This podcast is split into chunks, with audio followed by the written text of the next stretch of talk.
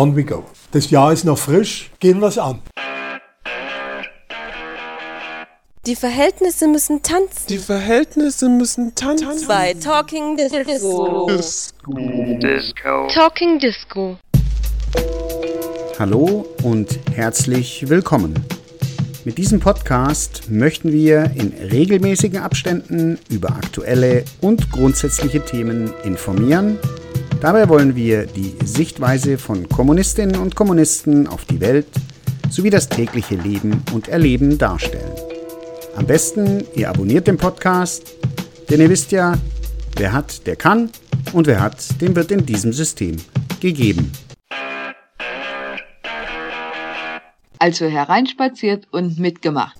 Ja, herzlich willkommen und hereinspaziert zum zweiten Teil des Themas Imperialismus, genauer gesagt die historische, aktuelle und perspektivische Rolle des deutschen Imperialismus. Der Referent Conny Renkel ist Autor in der Kommunistischen Arbeiterzeitung, Junge Welt, UZ und hat auch schon ein paar Bücher veröffentlicht. In dieser Episode beschreibt der Referent das Verhältnis des Deutschen zum US-Imperialismus als Rivalisieren und Kollaborieren. Er geht auf die Rolle des US-Imperialismus ein und zeigt die Aufgaben des deutschen Imperialismus im Kalkül des Gesamtimperialismus auf. Er streift kurz die These vom Vasallenstaat BRD gegenüber den USA und zeigt auch den Wandel der deutschen Politik gegenüber Russland und China. Im Sinne des Referenten, on we go, wir wünschen informative Unterhaltung.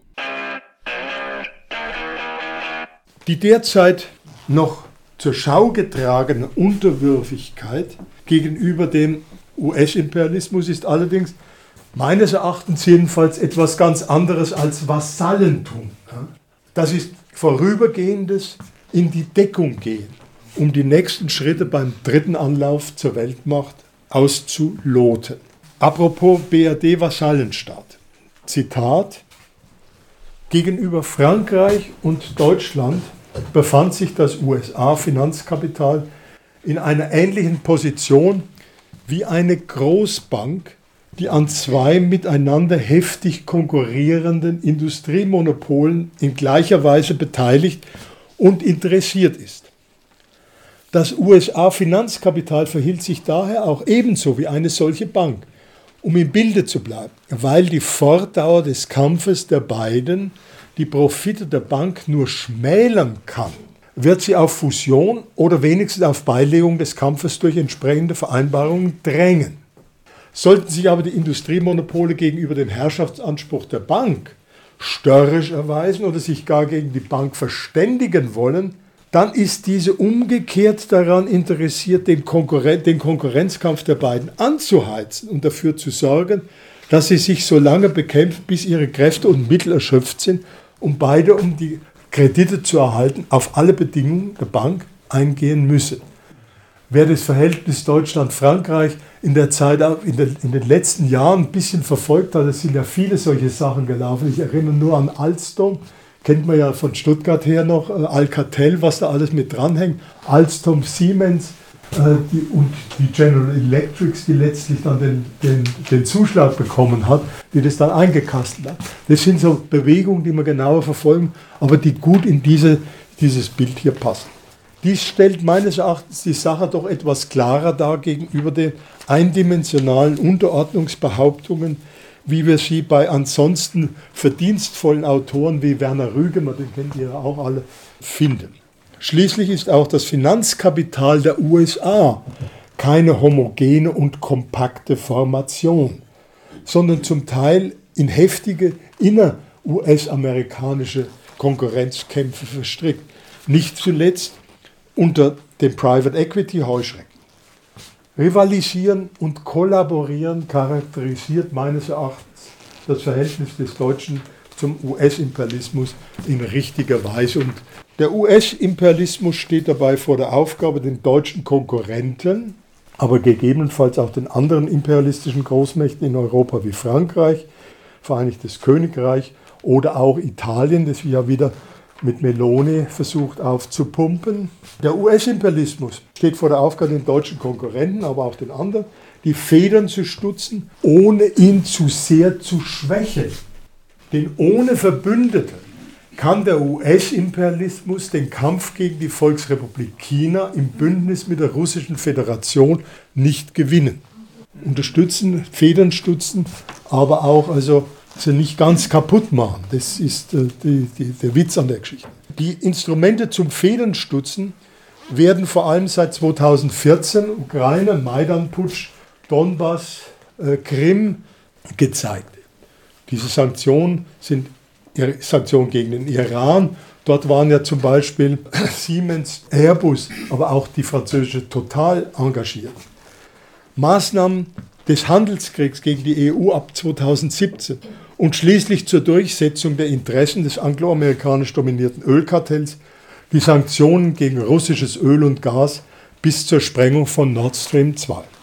Deutschland soll sich gegen Russland stellen und Russland als selbstständigen Machtfaktor ausschalten. Deutschland soll sich dabei die Hörner abstoßen, dann mit zerschlagenem Russland und geschwächtem Deutschland komme dann der große US-Bruder zum Schlichten und zur Einvernahme der Beute für die Wall Street. Kennen wir dieses Szenario nicht bereits? Ja, dieses Szenario kennen wir bereits als Deutschland schon in der Weimarer Republik vor den Westmächten in Stellung gebracht wurde gegen die Sowjetunion, schließlich die Hochrüstung des deutschen Faschismus gefördert wurde, bis Hitler dann den Krieg auf eigene Rechnung begann, nicht für die Wall Street, sondern für Krupp, Thyssen, IG Farben, Siemens, Deutsche Bank und so weiter.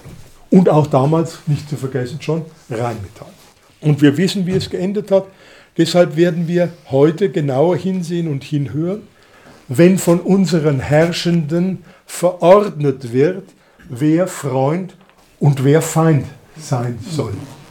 Und schließlich bei den politischen Schlussfolgerungen aus der Bestimmung der wechselseitigen Abhängigkeitsverhältnisse der imperialistischen Großmächte sollten wir im gosweilerschen Sinn bitte bedenken, wenn sich die beiden Konkurrenten zusammenschlössen gegen die Bank, ist das noch lange kein Befreiungskampf, sondern ein Aufbegehren der kleineren Gauner gegen den Großen. Ja, das wird ja häufig so äh, von manchen Linken auch so interpretiert, als wenn wir, wenn wir jetzt mit unseren Herren gegen den US-Imperialismus äh, antreten würden, dass das dann schon ein Befreiungskampf sei, der also äh, der, der Unterstützung wert wäre. Die Frage ist, was erhält der deutsche Imperialismus für seine derzeitige und zeitweilige Unterwürfigkeit?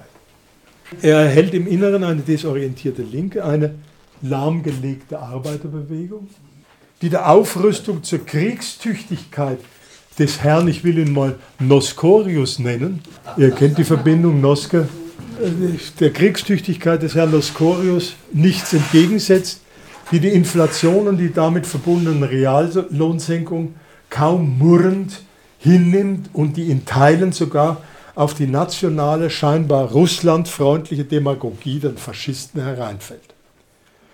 Im Äußeren erhält der deutsche Imperialismus freie Hand bei der Aufrüstung, freiere Hand in Osteuropa mit besonderem Blick auf die Westbalkanländer, kann sich deutscher Imperialismus als Besatzungsmacht in Ländern wie Litauen etablieren, einnisten und sich so als Speerspitze der NATO bzw. des gesamten Imperialismus gegen Russland mit Blickrichtung auf die VR China profilieren oder besser gesagt prostituieren. In seiner Prager Rede zeigte Scholz die Richtung. Zitat: Ich setze mich ein für die Erweiterung der Europäischen Union um die Staaten des Westbalkans, nicht genug, um die Ukraine, um Moldau und perspektivisch auch um Georgien. Eine Europäische Union mit 30 oder 36 Staaten aber wird anders aussehen als unsere heutige Union. Das liegt auf der Hand. Europas Mitte, hört genau hin, bewegt sich ostwärts. Der Ukraine-Krieg hat dabei lediglich vor aller Augen die Widersprüche zwischen den imperialistischen Großmächten offener und deutlicher gemacht. Auch wenn lautstark die Einheit und die Harmonie des Westens und der Wertegemeinschaft gefeiert werden. Zu dem Thema, es ist immer meines Erachtens ein Alarmzeichen, wenn die Imperialisten statt nüchtern vom Profit von höheren Werten sprechen. Wenn sie sich mit Sanktionen scheinbar ins eigene Knie schießen, sich scheinbar, wieder anscheinend scheinbar, selbst schaden. Wir sehen seit einiger Zeit einen Wandel in der deutschen Politik gegenüber Russland und China. Bis 2018 etwa galt die Maxime Wandel durch Annäherung, Wandel durch Handel. Seitdem geht es in die Richtung Wandel durch Verweigerung von Handel, Wandel durch Sanktionen, Wirtschaftskrieg und offene Aggression bis hin zur Zerstörung nicht nur von Lieferketten, sondern von Pipelines, wie ich schon erwähnt habe, und ganzen Ländern Russland ruinieren. Ja, das ist ja das große Stichwort von dieser leidvollen, leidvoll zu ertragenden Frau Baerbock. Hinter vorgehaltener Hand natürlich auch kämpfen bis zum letzten Ukrainer. Im grün-transatlantischen Gewand wird der Revanchismus wieder eingebläut. Kommen die Ostlandreiter aus der Deckung, kommt Vergeltung für den verlorenen Krieg wieder in den Bereich des Möglichen. Rache für Stalingrad.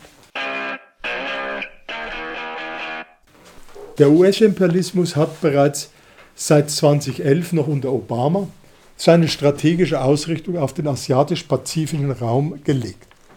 Die VR China rückt nicht nur in der US-Hetzpropaganda, sondern auch in mehr oder minder offiziellen Strategieüberlegungen zunehmend vom Wettbewerber zum Feind auf. Der deutsche Imperialismus soll dabei im Kalkül des Gesamtimperialismus die folgenden Aufgaben übernehmen, bis zur aktuellen und perspektivischen Rolle des deutschen Imperialismus. Erstens, EU nach Osten maximal ausdehnen und gegen Russland ausrichten. Aufnahme von sechs, mindestens sechs der sechs Westbalkanländern, Albanien und dann die in Happen aufbereiteten Teile des ehemaligen Jugoslawiens, Serbien, Kosovo, Bosnien-Herzegowina, Montenegro, Nordmazedonien. In den Aufmarschplan der EU sind dann bereits fest eingeplant Moldawien, Georgien und Ukraine. Inzwischen tauchen in diversen Statistiken unter dem Begriff Mittel- und Osteuropa 29 Staaten auf, darunter Kasachstan. Soweit ja, gehen die Pläne. Ja, und Kasachstan, ihr wisst, ölreich, äh, rohstoffreich. Da ist äh, natürlich was, versucht man was zu holen.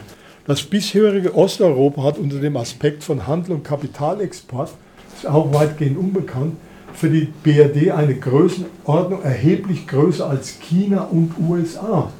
Allein nach Polen, Ungarn und Tschechien gehen zusammengerechnet äh, mehr Exporte als in, in die USA und in die VR China. Also so klar, relativ kleine Länder wie Polen, Ungarn und Tschechien ja, haben so viel Exporte, Import, äh, so viel Export und Import wie China. Das muss man sich mal von, von daher auch das Gewicht und diese Ausrichtung nach Osten nicht bloß irgendein äh, Pappenstiel ist, sondern natürlich eine, äh, auch eine materielle Grundlage darstellt. Zweitens, Russland so einengen in Kriegen und Rüstungen so zermürben, dass es keine Unterstützung mehr für die Volksrepublik China sein kann, die ja der sozusagen zum Hauptfeind gemacht wird. Und oder einen Regimewechsel herbeiführen, der Russland auf längere Zeit in eine Halbkolonie des Imperialismus verwandelt und damit zu einer Bedrohung gegen die VR China gemacht werden könnte. Latent ist damit natürlich auch die Drohung verbunden, mindestens den nördlichen Korridor der neuen Seidenstraße zu stoppen. Ihr kennt die Seidenstraße Initiative, Belt and Road Initiative. Dieser Korridor wird jetzt schon in Polen zum Teil blockiert, muss man sich ja auch nochmal äh, auf der Zunge zergehen lassen.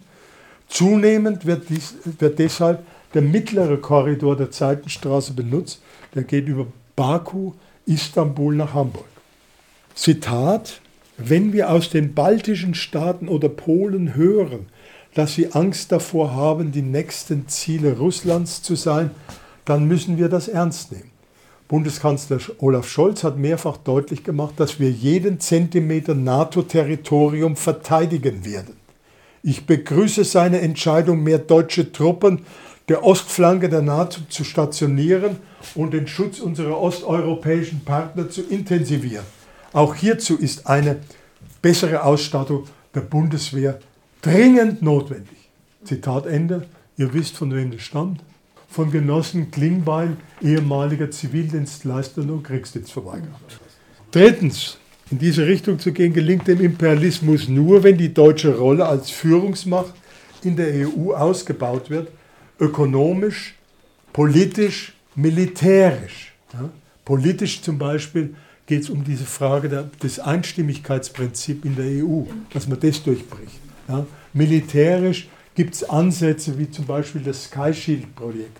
Dazu werden wir auch erleben, wie die bisherigen Beschränkungen für den deutschen Imperialismus, zum Beispiel aus dem Potsdamer Abkommen, also Verbot des Generalstabs, aber auch Verbot von äh, Raketenbau, Verbot von Flugzeugträgerbau und ähnliches. Das sind alles noch Beschränkungen, die damals also äh, getroffen wurden im Sinne der Demilitarisierung Deutschlands, dass solche Beschränkungen mehr und mehr in Frage gestellt werden. Angestrebt dabei eine europäische Streitmacht in relativer Unabhängigkeit von der NATO aufzubauen. Ihr habt PESCO schon gehört, alles, was da drum zugange ist. Dabei wird das Verhältnis zum französischen Imperialismus mit dem direkten und offenen Zugriff auf Atomwaffen eine wichtige Rolle spielen. Mit dem Rüstungsprogramm und weiteren flankierenden Maßnahmen wird die Bundeswehr zur zweitgrößten konventionellen Armee der NATO.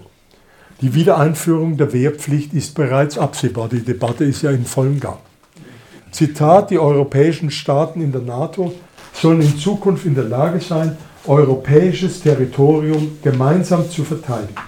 Das ist keine Politik gegen das transatlantische Bündnis, sondern eine Politik, die das Bündnis stärkt, meint Herr Lars Klingbeil. Viertens, mit einer derart deutsch diktierten EU im Kreuz kann der deutsche Imperialismus auch für eine gewisse Zeit gegenüber China eine scheinbar unabhängige Rolle spielen, um die taktische Variante zu versuchen, weiter zu versuchen zu spielen, Wandel durch Annäherung unter die Burg von innen sturmreif machen. Das war die Losung der neuen deutschen Ostpolitik in den 60er und 70er Jahren, von damals von Willy Brandt angekündigt. Fünftens. Offen ist es, wie dabei vor allem Frankreich, eventuell auch Italien, bei der Stange gehalten werden können, mit verstärkter Rüstungskooperation, Ausdehnung der Einflusssphären in Afrika und Asien und anderes. Das ist ja alles noch nicht gegessen, wie es mit Mali, Niger und Burkina Faso weitergeht. Äh, inwieweit dort also mit Frankreich, der sich jetzt an der äh, Rote Meer-Initiative beteiligt, äh, wie das da weitergeht. Sechstens, offen ist auch, wie schnell der deutsche Imperialismus die Dekarbonisierung das heißt letztlich Unabhängigkeit vom angloamerikanischen Ölkartell und die digitale Souveränität in Anführungszeichen, ohne die eine relative Unabhängigkeit nicht möglich ist, vorantreiben kann. Die USA wollen dabei die Kontrolle behalten. Dabei ist besonders kritisch der sogenannte, nennt es immer so den Cordon sanitaire, also die Pufferzone, kann man sagen, von den baltischen Staaten oben, Polen, Rumänien bis in den Kosovo wo die Amerikaner, der US-Imperialismus mit dem Bond-Stil-Camp ja, eine riesige Festung hingesetzt hat, äh, die auch völlig aus dem Blickfeld also der, äh, von uns allen äh, gekommen ist.